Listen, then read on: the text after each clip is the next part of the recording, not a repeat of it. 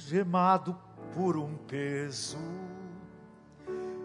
Oh, quão triste eu andei. É sentir a mão de Cristo. Não sou mais como era, eu sei. Tocou-me, Jesus tocou-me. De gozo ele encheu meu coração. Quando o Senhor Jesus me tocou, livrou-me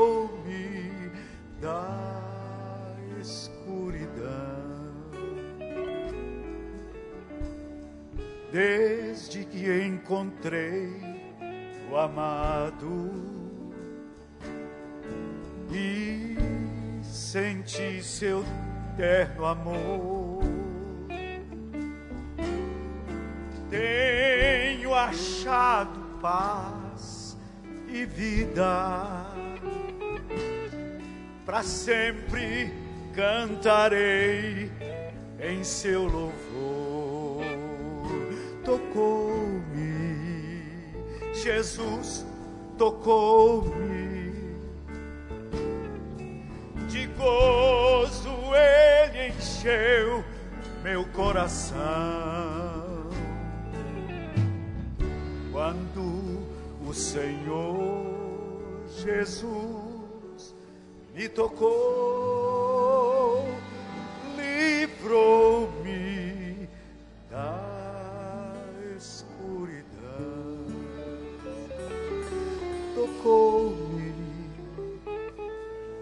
Jesus tocou-me. De gozo ele encheu meu coração.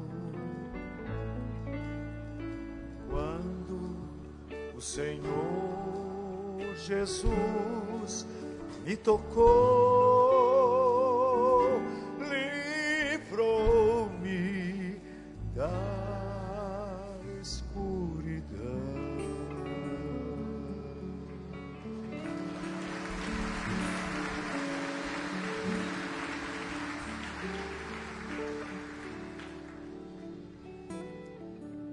Jesus desceu do monte, onde pregou o famoso Sermão do Monte, lá no sopé da montanha estava um leproso, que chegou para ele e disse: Se queres, podes curar-me. Ele não disse se podes, é se queres, podes. E Jesus tocou nele e disse: Eu quero, seja curado. E ele ficou imediatamente curado da lepra. Jesus estava entrando na cidade de Naim, e lá vinha um féretro, um sepultamento do filho único de uma viúva. E Jesus sabia a dor daquela viúva. Os judeus não podiam tocar numa pessoa morta só os parentes mais chegados, e eles ficavam impuros por uma semana. Mas Jesus chegou lá e tocou no morto e o levantou. Ele estava entrando em Jericó, ou não Jericó. Dois cegos começaram a gritar, gritar: Jesus, filho de Davi, tem misericórdia de mim. Ele podia ter curado o leproso de longe, ele poderia ter ressuscitado o morto também de longe, e também curado esses dois cegos, mas ele tocou, tocou neles e os curou. O que, que isso nos comunica? Que Deus não é só transcendente, magnífico, distante, ele é também imanente, Ele está entre nós. E Ele quer tocar. Ele quer tocar em nós. Talvez esteja aqui alguém cego, cego por sua vida de pecado, de tristeza, cego, não consegue ver as maravilhas do Senhor. E você pode clamar e Ele também vai te tocar. Pode ser, pode ser que haja aqui alguém morto, ainda não foi ressuscitado, ainda não experimentou a graça. E Jesus hoje quer te tocar. Como tocou no leproso. Talvez você esteja leproso, prisioneiro de certos pecados que você não consegue se livrar e você se sente péssimo, seu casamento péssimo, porque há conflitos enormes no relacionamento, há infidelidade conjugal, há adultério, você é promíscuo, você se sente um leproso. Jesus quer tocar e libertá-lo da lepra. Ele está aqui entre nós. Senhor Jesus, o Senhor me trouxe aqui, eu não vim aqui para agradar as pessoas, eu quero só uma coisa, eu quero te agradar. Dá-me o privilégio, mais uma vez, de ser tão somente um instrumento da tua bênção. Ninguém veio ouvir aqui um pregador. Nós queremos ouvir o Senhor. Eu me coloco nas tuas mãos e te peço que o Senhor me use como esse instrumento, como uma caneta. Usa-me, Senhor, para ser um instrumento para abençoar tanta gente que aqui está e que chegou com fome na alma, com dor na alma, com dificuldades enormes. Só o Senhor conhece cada um. E nós te rogamos, toca com a tua graça, em nome de Jesus. Amém. Você sabe qual é a dificuldade de um pregador itinerante? Eu não sou pregador itinerante, eu sou pastor de uma igreja há 28 anos, começamos aquela igreja. E a gente, na nossa igreja, nós pregamos livros inteiros. Somos cinco pastores e nós pregamos livros inteiros, capítulo por capítulo. Quando eu fui pastor da Igreja Batista Central de Belo Horizonte, em 11 anos eu preguei de Gênesis até Josué, sem pular nada.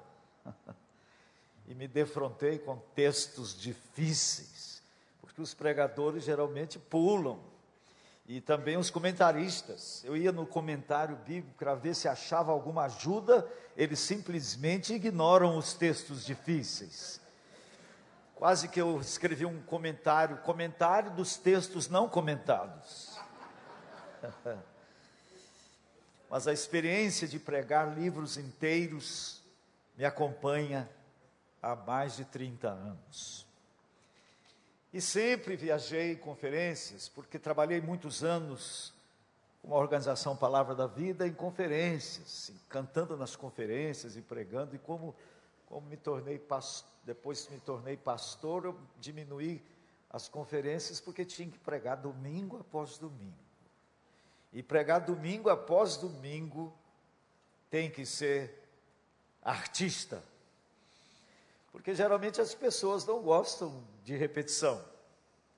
Embora Paulo tenha dito: A mim não me desgosta, e é segurança para vós outros que eu vos fale as mesmas coisas. Então, quando eu vim aqui no recreio, já vim tantas vezes, eu falei assim: eu não sei o que já preguei lá. eu não sou muito organizado, eu podia ter organizado assim todas as pregações, mas eu nunca fiz isso. E eu confesso a vocês que eu fico num conflito para pregar aqui, porque a gente, por vaidade, provavelmente, não quer repetir, né? É vaidade. E a gente não fica livre dessa desgraça. Mas eu me sinto privilegiado de ser um pregador. Se há uma coisa que me, me abençoa, é um irmão chegar lá na saída e falar: Deus falou comigo. Eu detesto, eu me lembro de uma vez que eu fiz uma pregação, acho que foi na posse do Tancredo Neves como governador de Minas Gerais. Eu preguei naquela, naquela posse. E eu detesto quando as pessoas chegam e dizem, e foi o Tancredo que disse: O senhor é um grande orador. Eu falei: ah, Que porcaria. Meus queridos, o privilégio de um pregador é sentir que foi usado. É esse o privilégio. Não é receber os aplausos. Eu, quando no começo pregava e as pessoas vinham, oh irmão, fui muito abençoado. Não, não louve a mim, louve ao Senhor. Eu descobri que isso era tolice, era um orgulho sutil. Nossa, como esse cara é humilde, né? Eu descobri com os anos que eu não devia ter essa postura, eu devia aceitar com alegria. E porque o problema não é ser louvado, o problema é buscar o louvor. Então eu quero que vocês saibam que eu tenho o privilégio de repartir a palavra com os irmãos e tenho e quero e amo e espero que ele me use como uma caneta.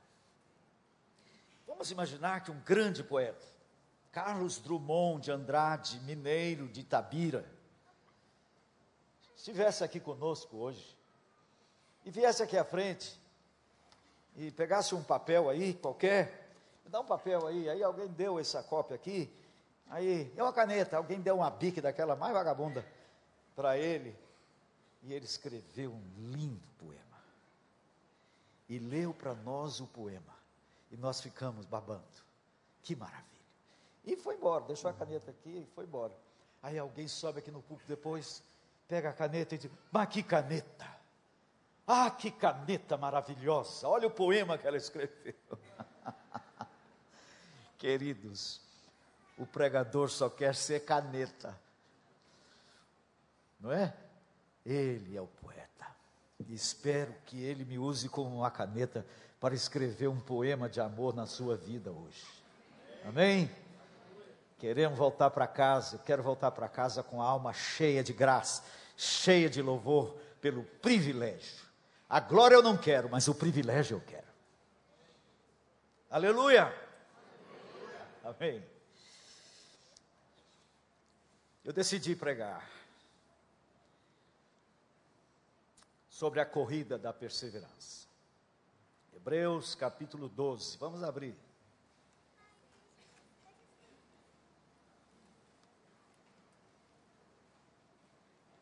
Eu estou enxergando a aproximação da apostasia. Eu estou enxergando que nossos dias vão desembocar naquela situação que Jesus disse: porventura, quando o filho do homem retornar, haverá porventura fé na terra? A fé vai se escassear. E por se multiplicar a iniquidade, o amor se esfriará.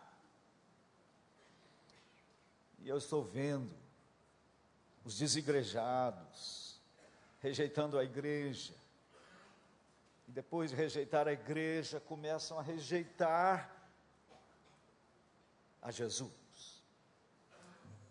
E é preocupante porque cresce assustadoramente o número de pessoas que estão fugindo das igrejas.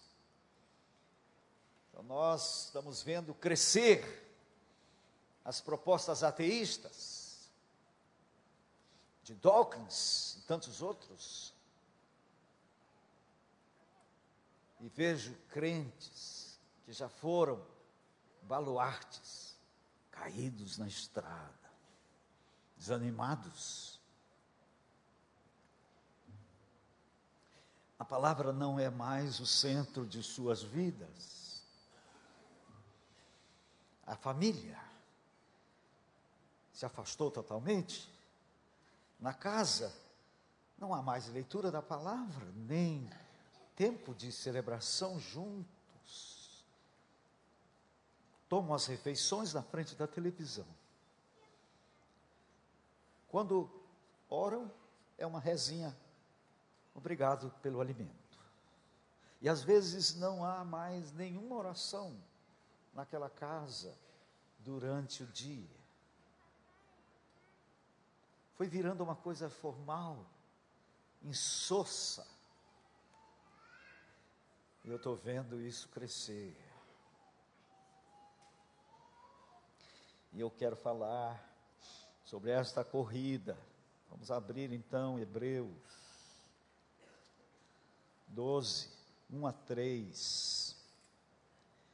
Portanto, também nós, visto que temos a rodear-nos tão grande nuvem de testemunhas, desembaraçando-nos de todo o peso e do pecado que tenazmente nos assedia, corramos com perseverança a carreira que nos está proposta, olhando firmemente para o Autor e Consumador da fé, Jesus o qual, em troca da alegria que lhe estava proposta, suportou a cruz, não fazendo caso da ignomínia, e está assentado à destra do trono de Deus.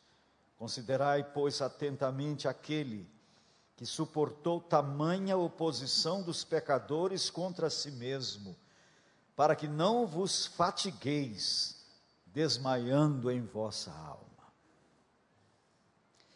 A vida cristã assemelha, assemelha-se por demais a uma corrida, na qual não se busca a vitória sobre os demais concorrentes para levar a taça, mas sim a vitória sobre nós mesmos, a vitória sobre o pecado, a vitória sobre Satanás. Não estamos competindo para quem para levar a taça de melhor. O autor de Hebreus está usando a figura do corredor nos Jogos Olímpicos como uma metáfora da nossa vida cristã. Muitas vezes, no Novo Testamento, a vida cristã é comparada a um andar. Andai no espírito e jamais satisfareis a concupiscência da carne. Gálatas 5,16 Andai como filhos da luz, Efésios 5:8. Há pessoas que andam desordenadamente, segundo Tessalonicenses 3:11. A palavra andar é usada aqui no sentido de viver. No entanto, Hebreus 12, 1 se utiliza da palavra correr, pensando nos atletas, nas Olimpíadas, que tem um alvo a atingir e para tanto é necessário perseverança. Devemos, portanto, pensar na vida cristã como uma corrida de perseverança, cuja importância não é chegar primeiro, é chegar.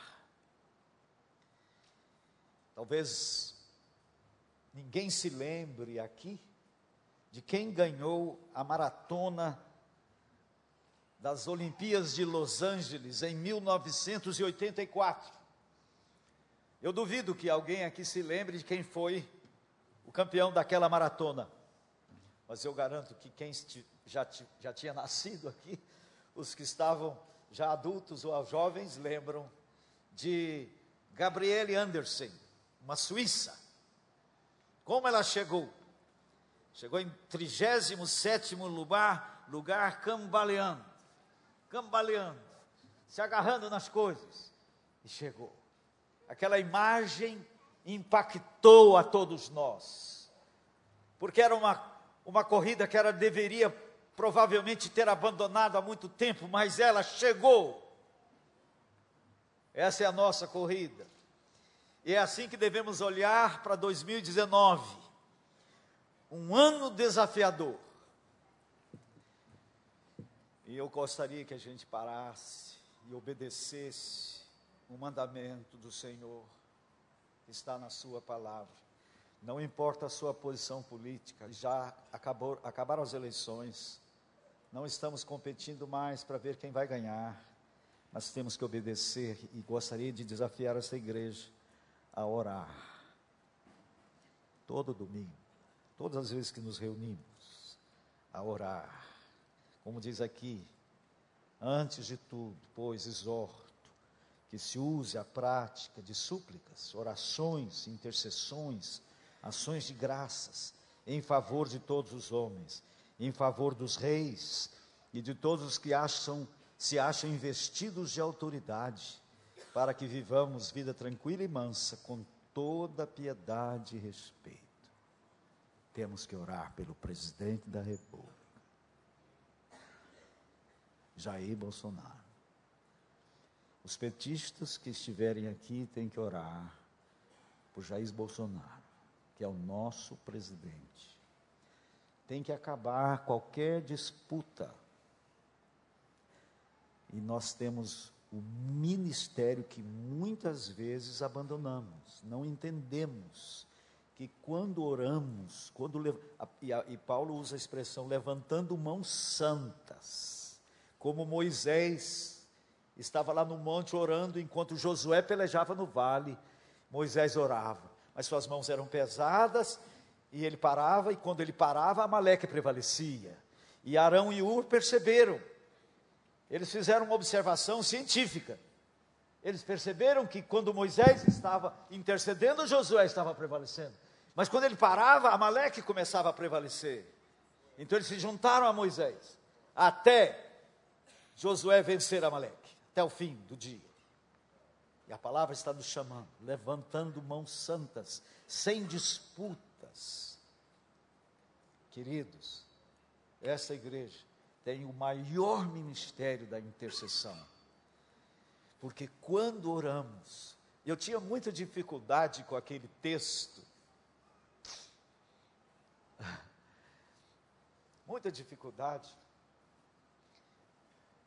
com aquele texto de Jesus, ou melhor, que diz que Jesus disse que o que ligardes na terra será ligado no céu. As traduções fazem um malabarismo com esse versículo. E as traduções dizem: O que ligardes na terra já terá sido ligado no céu. Mas não é assim que está na língua original. A terra liga primeiro. O que ligares na terra será ligado no céu.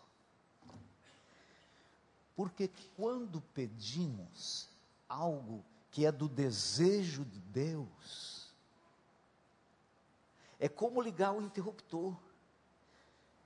Nós na terra ligamos o interruptor quando pedimos aquilo que Deus quer. Tem duas palavras gregas para vontade de Deus: bulê e telema. Bulê é desígnio. Aquilo que Deus designou e vai acontecer, chova canivete, o que, que é? Mas telema é desejo. E os desejos de Deus não se realizam. Os desejos de Deus nos chamam à parceria da intercessão. Tudo que descobrirmos que é desejo de Deus, acione o botão que os céus vão agir. Mas se não acionar o botão, os céus não vão agir. E Deus deseja que esta igreja desenvolva um ministério de intercessão pelo país pelas autoridades constituídas, não importam quem, para que governem debaixo do temor do Senhor. Amém? Amém? Então vamos ficar de pé. Faça isso. Não há na Bíblia lugar nenhum que manda a gente fechar os olhos para orar. Não tem. Mas manda levantar as mãos. E eu acho que era a postura de Moisés no monte. Eu imagino que era assim, ó, clamando assim. Então vamos fazer isso. Senhor, nós te amamos porque o Senhor nos amou primeiro. E nós queremos te obedecer. E o Senhor mandou que intercedêssemos pelas autoridades constituídas. E nesse momento, colocamos o presidente Jair Bolsonaro nas tuas mãos. E todos os demais investidos de autoridade. Os governadores, os senadores, os deputados, todos, ó Pai, os prefeitos, os vereadores, todos que estão investidos de autoridade.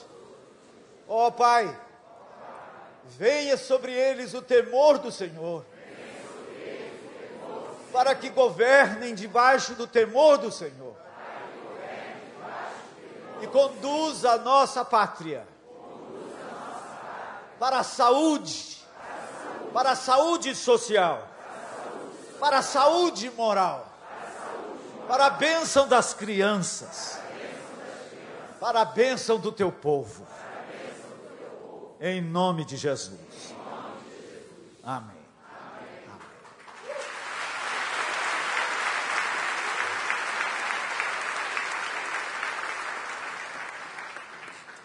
Podem sentar. A minha igreja tinha, ficou muito tensa essas eleições na minha igreja, porque tinham muitos petistas, os pastores estavam divididos, e nós, depois das eleições terminadas, eu disse de púlpito: quero convidar todos os petistas para orarem por Bolsonaro. Depois eu perguntei para eles: foi difícil para você orar? Foi. Nós não podemos permitir que uma ideologia, qualquer que seja, nos afaste da ideologia do reino. Você tem liberdade de votar em A ou B por preferências pessoais? Mas quando alguém é eleito, nós temos que agora impor as nossas mãos e, como obediência à palavra do Senhor, orarmos como igreja. Há um poder especial. Orar individualmente é muito difícil. Os braços pesam. Precisamos nos unir para a intercessão, para lutar, para trazer a vontade, o telema de Deus à realidade. Esse é o grande desafio, talvez o maior ministério da igreja. Há uns 20 anos atrás, eu vi na televisão o presidente da Coreia do Sul confessando seus roubos e devolvendo ao país. Sem CPI, sem Lava-Jato. Sabem por quê? Porque a Coreia está orando. Não existe na Coreia nenhuma igreja que não tenha um culto às cinco da manhã de oração. Todas as igrejas. E o que isso produziu? O temor do Senhor. Isso não é minha pregação ainda não, vocês desculpem. É uma outra pregação que eu faço e eu introduzi ela aqui, não sei porquê. Porque Deus quis, o poeta quis. Mas eu me lembro, eu estava falando para um grupo de pastores da Convenção Batista Nacional. E no final, fomos orar e um pastor muito conhecido, ele disse: Olha, gente, quando nós começamos a orar, eu tive uma visão. Aí Batista põe três pés para trás, né? Eu já fiquei lá com. Eu tive uma visão. Ele disse: Eu vi uma cortina de demônios impedindo a luz chegar nas pessoas. Mas quando começamos a orar, essa cortina foi sendo esgarçada e a luz começou a penetrar. Que tremendo! É isso mesmo. É a oração que afasta esta batalha, esta, esta nuvem de inimigos. Ah, aleluia.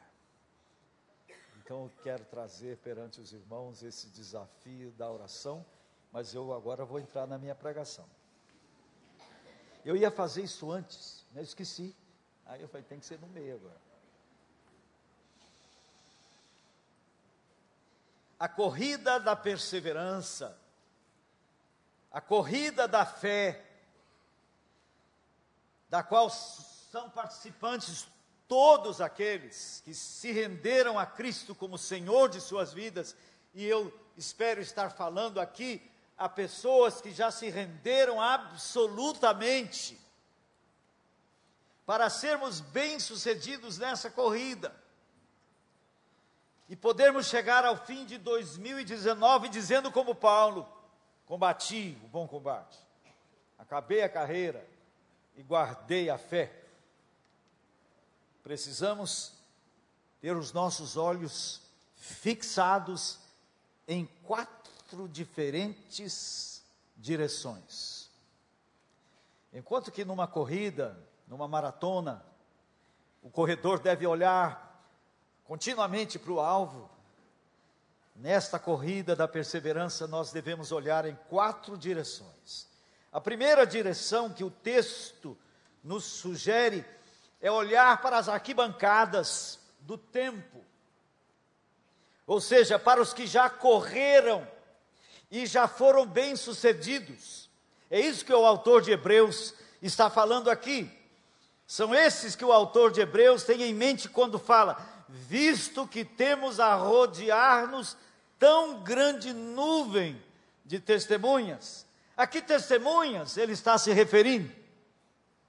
a todos os chamados heróis da fé descritos no capítulo 11 de Hebreus. Todos nós sabemos que o capítulo 11 de Hebreus é denominado os heróis da fé.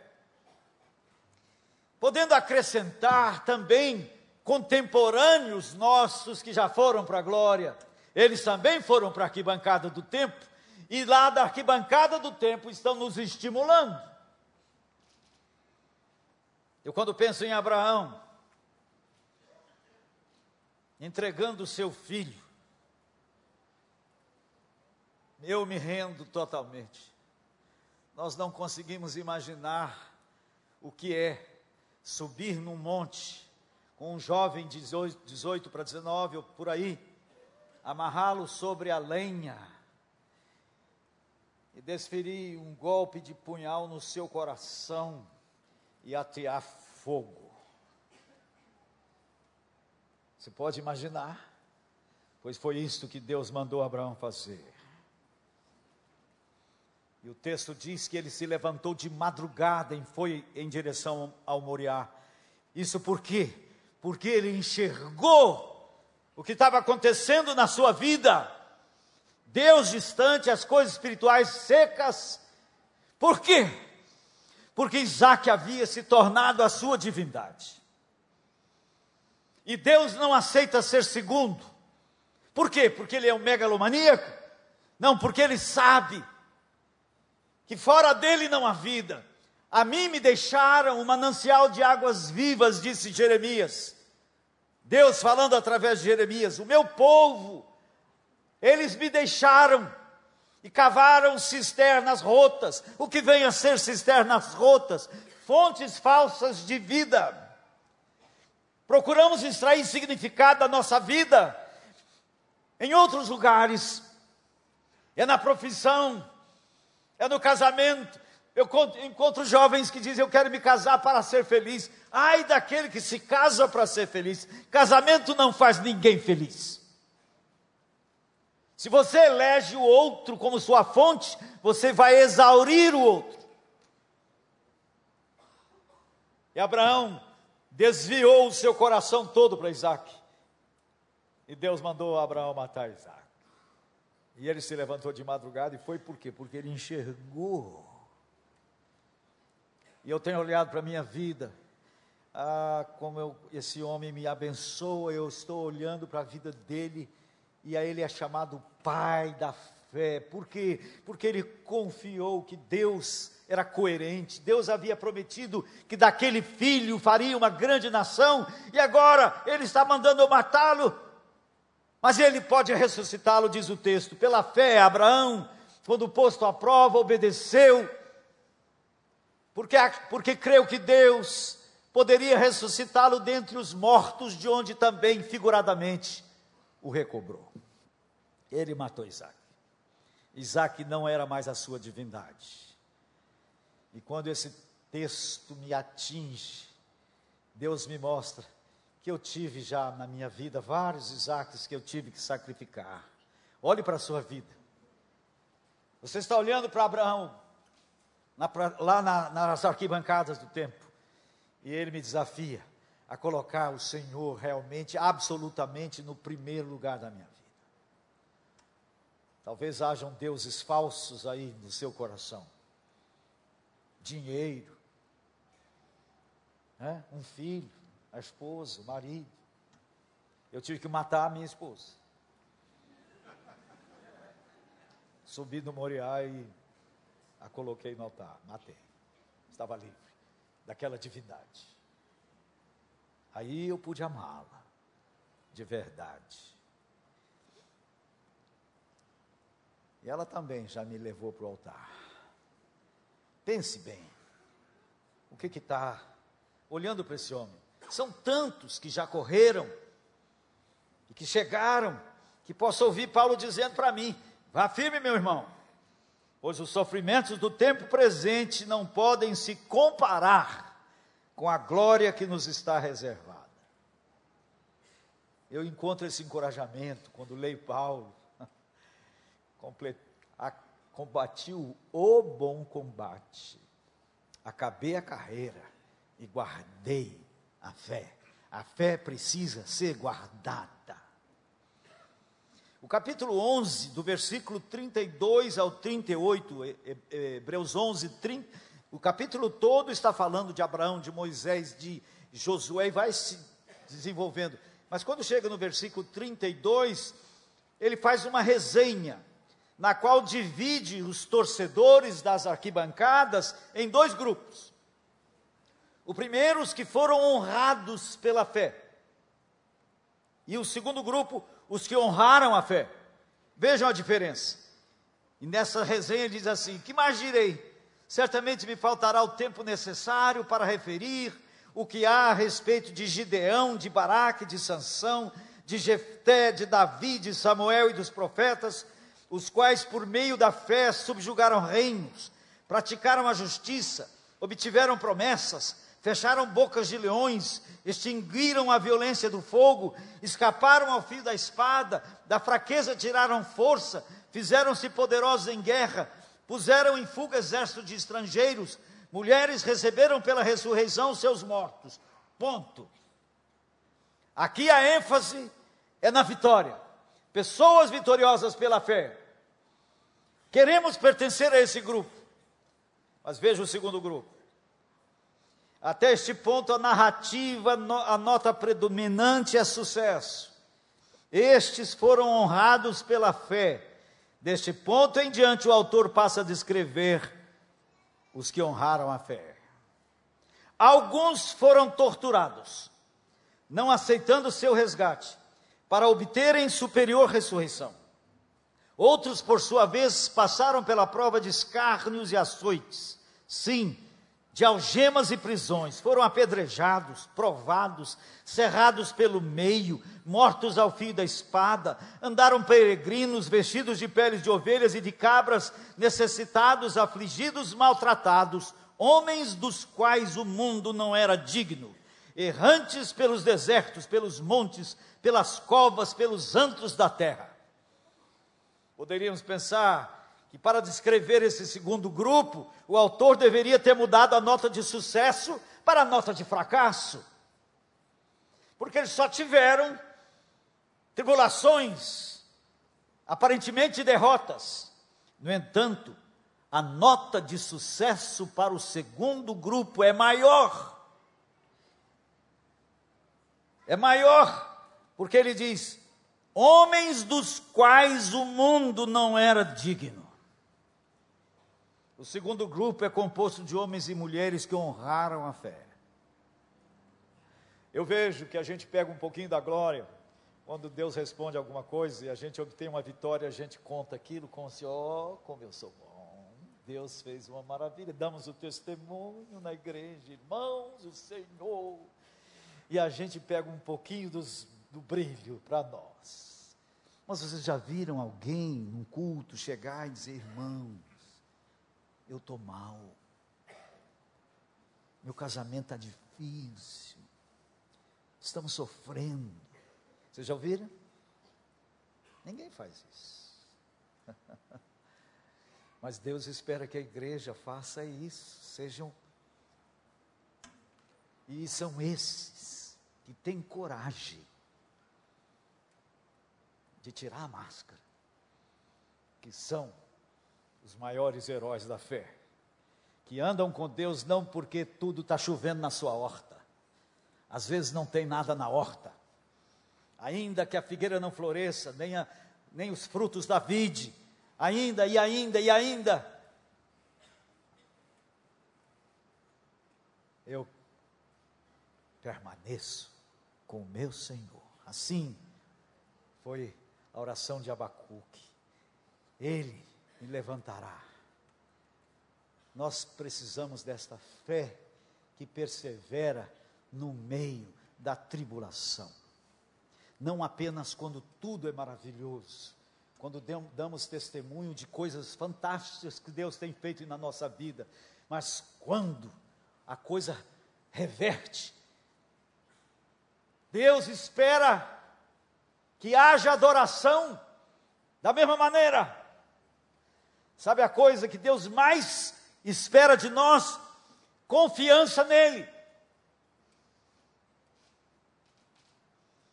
Então, essa olhada para as arquibancadas do tempo é muito importante, por isso que temos que ler a palavra, porque ela nos traz esses encorajamentos da história.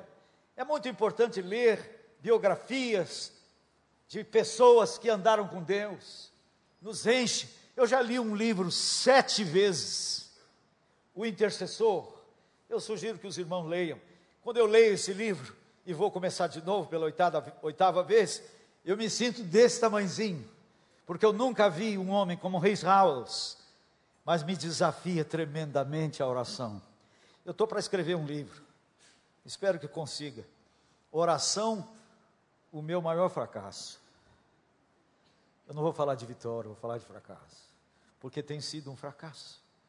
Eu não consigo orar como eu vejo esses homens da fé orando. Eu me separo para orar, eu durmo. Eu ia para o acampamento da Mocidade para Cristo para passar o dia sozinho. Eu dormia mais do que orava. Eu falei, Senhor, eu não dou conta. Mas eu estou começando a aprender um pouquinho. Eu só estou reclamando que demorou muito a me ensinar isso. Eu já estou na prorrogação. Já estão levantando a bandeirinha. A segunda direção é para os lados. Temos que olhar para os que estão correndo conosco hoje. Porque o texto diz: visto que temos a rodear-nos, nós não estamos correndo sozinhos. Tem um bando de gente correndo conosco. Nessa corrida, temos irmãos de sangue correndo conosco, o sangue da nova aliança.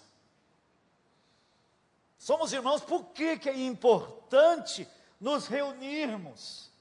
Embora seja tão pouco tempo que a igreja tem a presença de todos juntos, nós deveremos ter, multiplicar esses encontros, os grupos pequenos, todos os irmãos teriam que fazer parte de uma igreja no lar.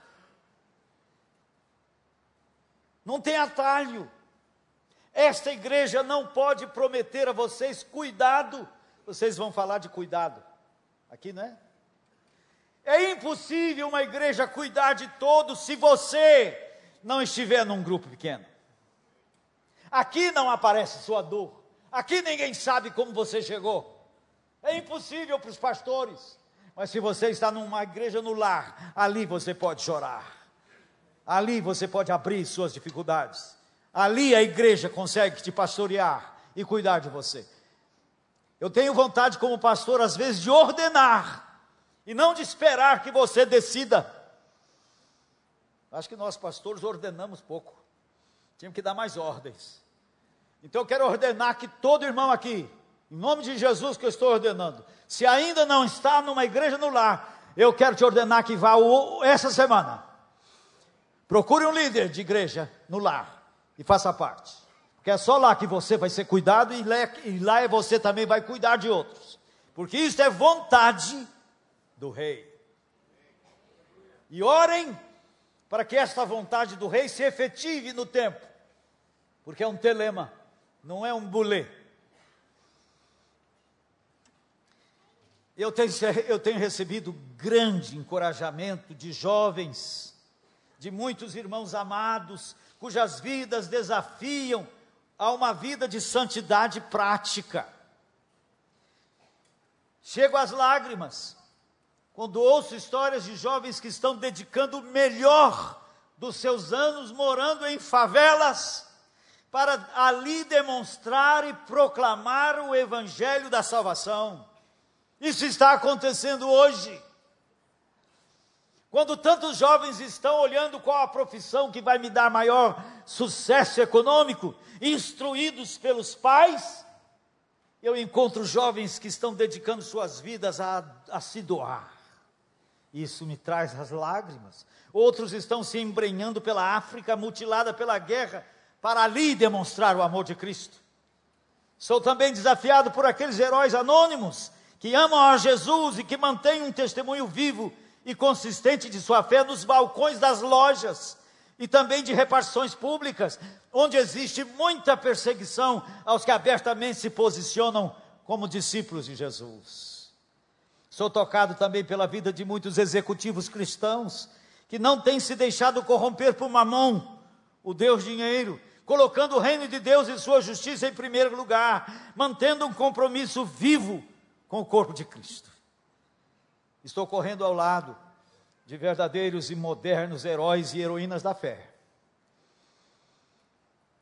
Não podemos correr sozinhos. Estamos correndo juntos. E às vezes sinto-me envergonhado pela minha performance, performance tão deficiente. Às vezes temos que parar para socorrer algum irmão caído na estrada. Porque nós não estamos lutando para chegar em primeiro. Temos que levantar o cansado, o abatido, e buscar o soldado Ryan. Tem muitos irmãos nossos que estão feridos nessa batalha. E muitas vezes a igreja tem abandonado os seus feridos. Temos que buscá-los já andaram conosco, estão no mundo. O inimigo tripudiando sobre suas vidas. Devíamos fazer uma relação de pessoas que já andaram conosco. E lembrar daquele filme. E buscar essas pessoas. Essa é a nossa corrida.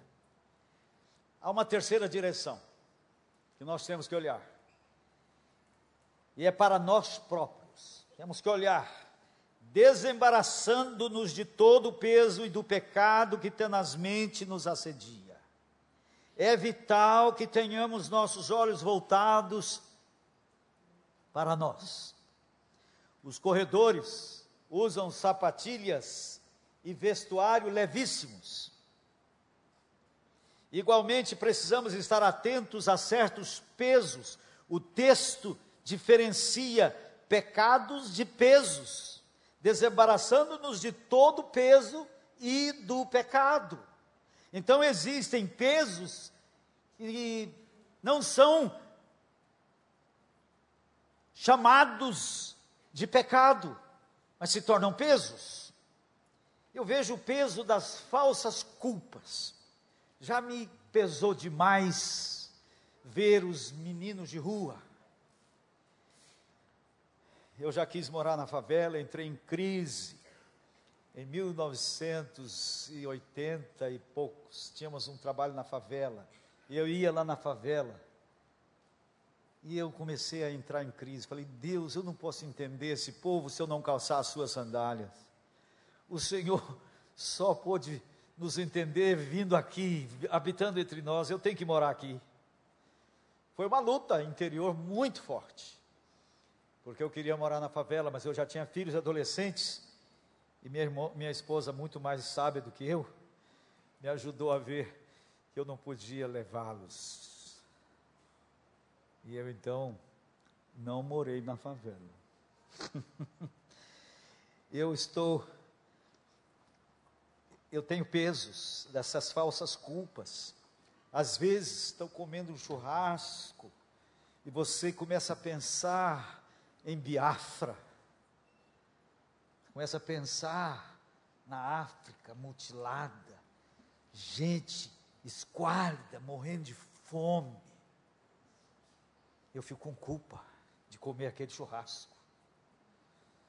Mas isso é uma falsa culpa. Eu devo comer agradecendo ao Senhor e intercedendo por aquelas pessoas e me colocando à disposição do Senhor para abençoá-los da maneira que Ele quiser. Eu estou disposto, estou na mão do Senhor para Ele me levar, se eu quiser, puder ajudar alguém. Eu não estou dizendo, eis-me aqui, usa o meu irmão. Agenda superlotada é um peso. Precisamos aprender a dizer não. Não podemos ser conduzidos por interesse de outros e se torna um peso. Às vezes não temos tempo para nada porque tem coisas que entraram que não deviam ter entrado em nossa agenda e nos tornamos escravos. Eu vejo a agenda dos filhos superlotada.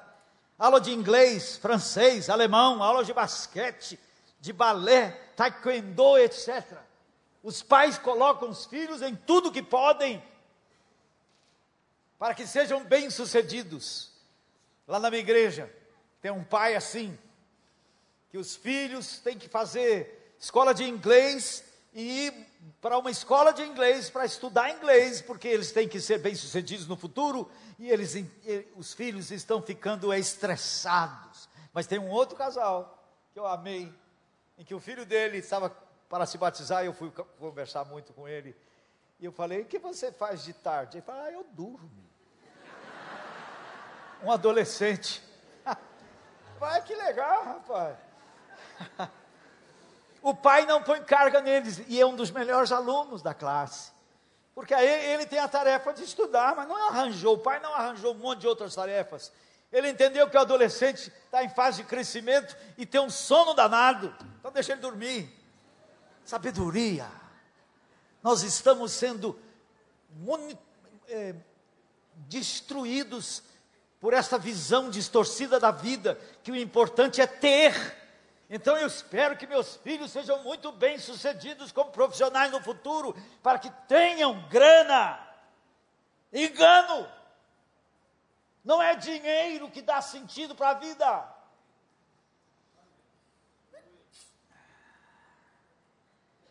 É um, esse é um peso. E também há um peso de prioridades erradas. Qual que é a prioridade, a ordem das prioridades Vamos ver se todos sabem. A ordem das prioridades. Prioridade número um: amar a Deus sobre tudo. Não é só Deus, não. É amar a Deus. Prioridade dois. Hein? Está uma bagunça, não entendi nada. Quem? é o mais próximo, está certo, porque o mais próximo é, é o cônjuge. Prioridade dois é o cônjuge. Não são os filhos, é o cônjuge. Os filhos precisam que papai e mamãe se amem. É isso que dá segurança a eles. Prioridade três são os filhos. Prioridade quatro, o seu ministério. Onde é o seu ministério? onde você trabalha para ganhar o pão. Aí é o, o seu campo missionário. Essa é a quarta prioridade. E a quinta prioridade é a comunidade de discípulos. Mas muita gente inverte essas prioridades e vira um peso. Eu vejo lares em que o filho é prioridade e se torna um peso para aquele casal, se torna um, um, um embaraço para a vida do casal porque priorizaram errado. Quando os pais se priorizam e se amam e aprendem a consertar o machucado que fizeram um no outro. A gente tem que passar em revista todos os dias o nosso relacionamento conjugal. Quantas vezes fomos dormir às quatro horas da manhã acertando os ponteiros? Você tem que dobrar a crista e admitir, meu bem, eu errei, eu errei. Me perdoa, eu errei. Isso é a coisa mais importante de um casamento, não deixar pendências, não deixar nada sem conserto. Eu posso olhar para a minha vida de 53 anos, de 52 anos de casado, daqui para trás não tem nada que não foi curado. Porque quando não se cura, cria pulso, então fica aqueles casamentos que não pode se tocar. E é um fardo um casamento assim. Quando um casamento pode ser o céu na terra, pode ser também o inferno aqui.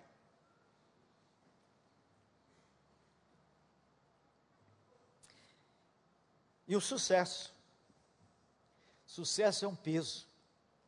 A pessoa acha que tem que ter sucesso em qualquer coisa. No seu empreendimento comercial, sucesso como pastor é um peso.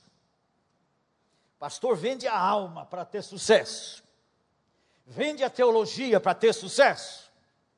Porque o importante é ter sucesso. E isso vira um fardo pesado. Então temos que nos desembaraçar desses pesos. Eu poderia enumerar aqui muitos outros. Mas temos também os pecados, aqueles pecadilhos consentidos que vão se agarrando e passamos a tratá-los como normais. Falar mal dos outros, mentir, cobiçar. Esses pecados vão se agregando e nós não os reprovamos, nós não nos lidamos, nós não lidamos com eles, e eles vão entupindo, como colesterol vai entupindo as veias, e aí a pouco você tem um ataque cardíaco. Tem que lidar com isso.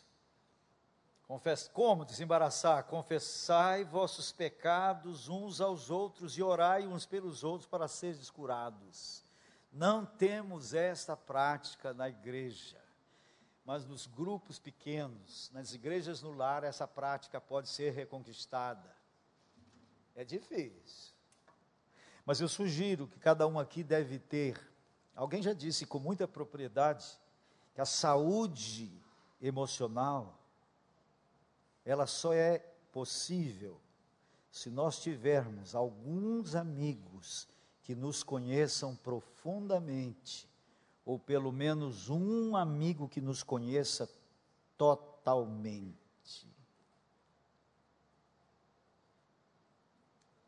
Não é o psicólogo, esse amigo.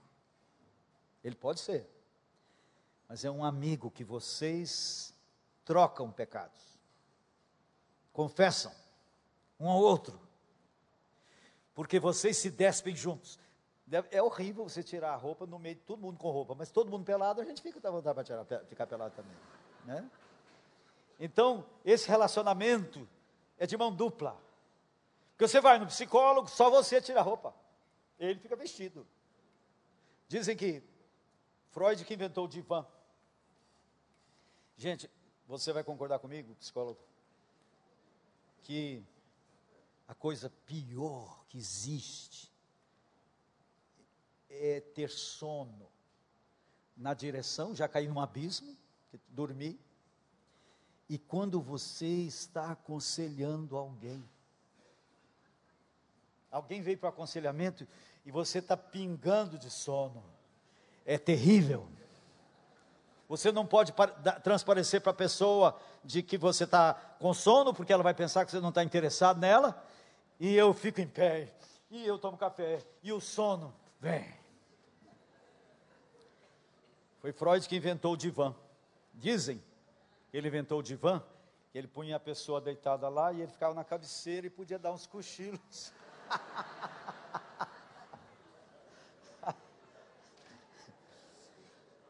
E a Bíblia diz que isso deve ser uma prática da igreja. Confessarmos uns aos outros. Porque quando você abre suas comportas, quando você fica nu diante da outra pessoa, você não, você não tem vergonha. Você não tem vergonha de. O outro não vai dizer, quando você conta uma coisa meio vergonhosa, o outro não vai dizer, oh, que horror, você, você fez isso, porque você tem mais ou pior. Então a, a comunhão, queridos irmãos, se nivela é na fraqueza. Só existe comunhão verdadeira na fraqueza. Comunhão na fortaleza, aqueles pastores. É horrível reunião de pastor. Eu já fui algumas, eu acho terríveis. Reunião de pastor é assim. Oi, irmãos, aleluia. Este ano conseguimos concluir o pé de educação religiosa. Aleluia, glória ao Senhor. Glória ao Senhor, coisa nenhuma, glória para mim. E aí começa, cada um mostrando as medalhas. É terrível. Eu acho que reunião de pastor tinha que ser assim. Irmão, estou aqui hoje mal. Muito mal. Eu preciso que vocês orem por mim. Eu estou passando isso, problema sério, estou devendo estou tendo problema de tentação sexual horrorosa. Devia ser assim, os pastores. Aí todo mundo seria, teria uma baita comunhão entre nós. Porque descobrimos que somos iguais. Nesse relacionamento não tem melhor e pior, é tudo pior.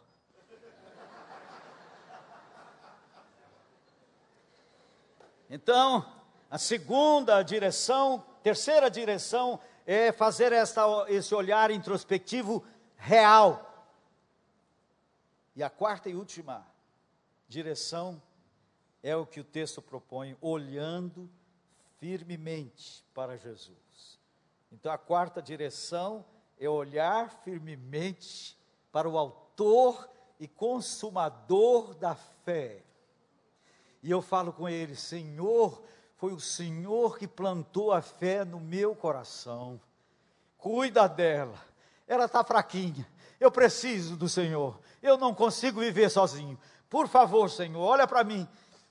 Pois é deste quarto olhar que nos vem a graça para olharmos para as outras direções.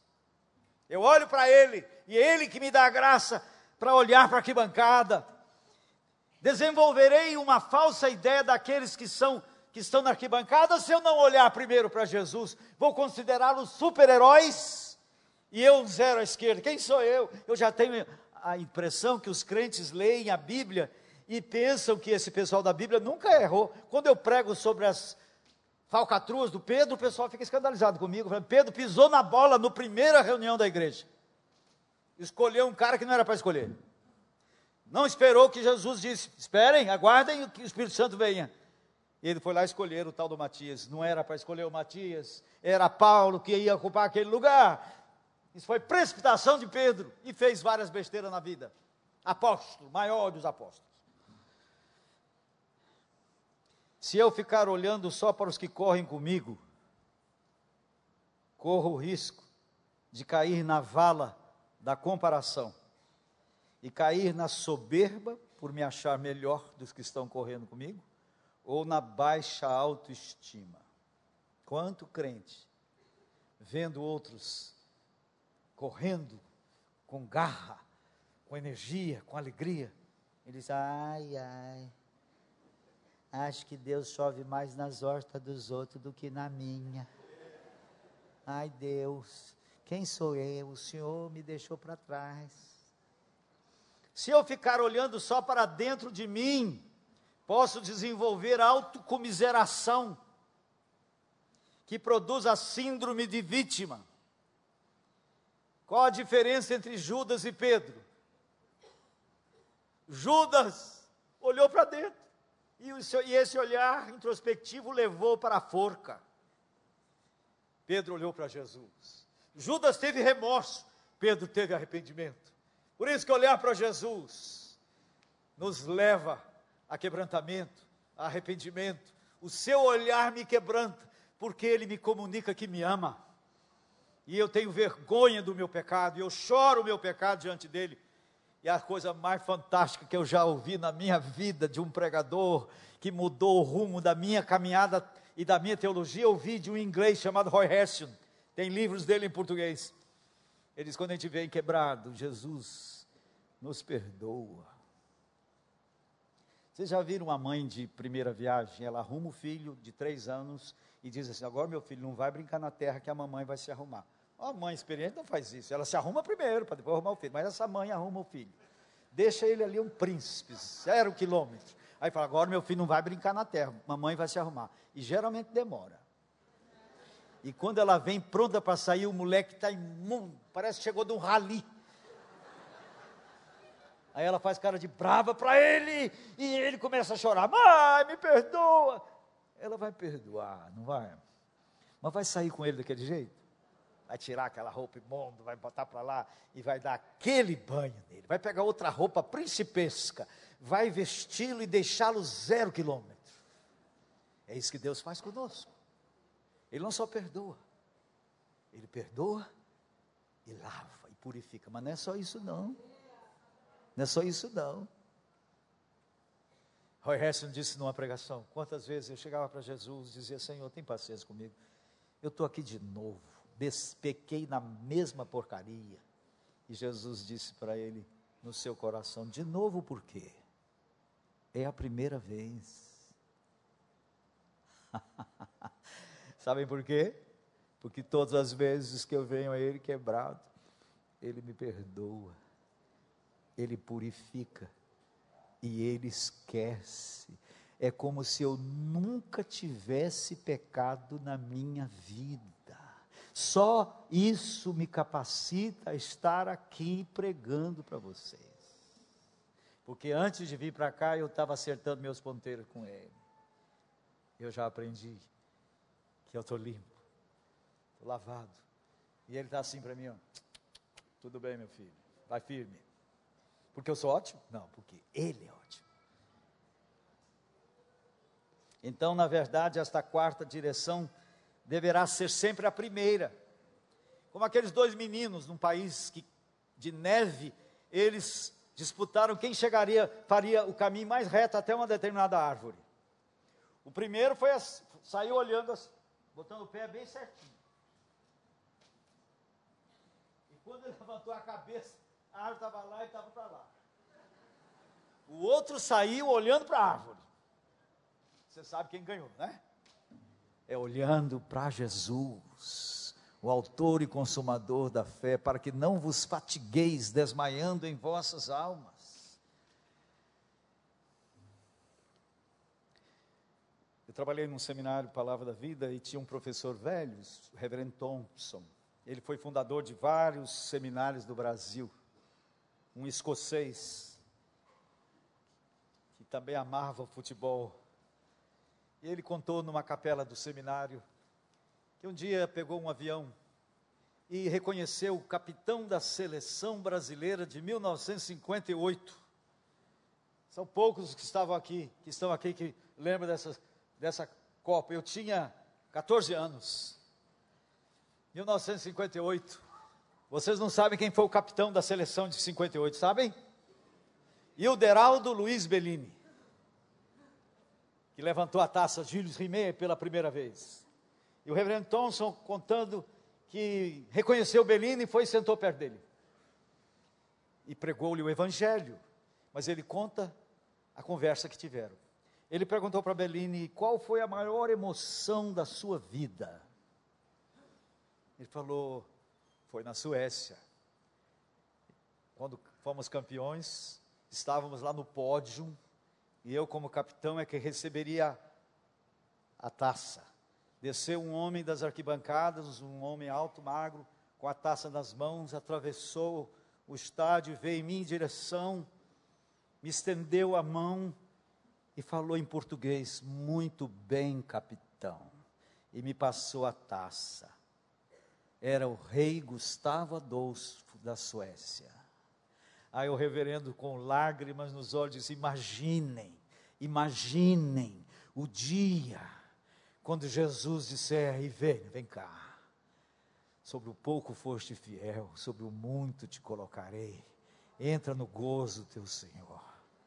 Queridos, isso C.S. Lewis chama de peso de glória. Receber glória do único que merece toda a glória. Aleluia. Corramos assim. Corramos assim em 2019. Olhando para Jesus. E recebendo dele a capacitação para olhar para os lados, para olhar para dentro. E mantendo os olhos fixos nele. Vamos chegar no meio, como aquela, aquela Suíça que eu, que eu falei, poderemos chegar trôpegos, mas chegaremos. Mais do que vencedores, por meio daquele que nos amou. Aleluia.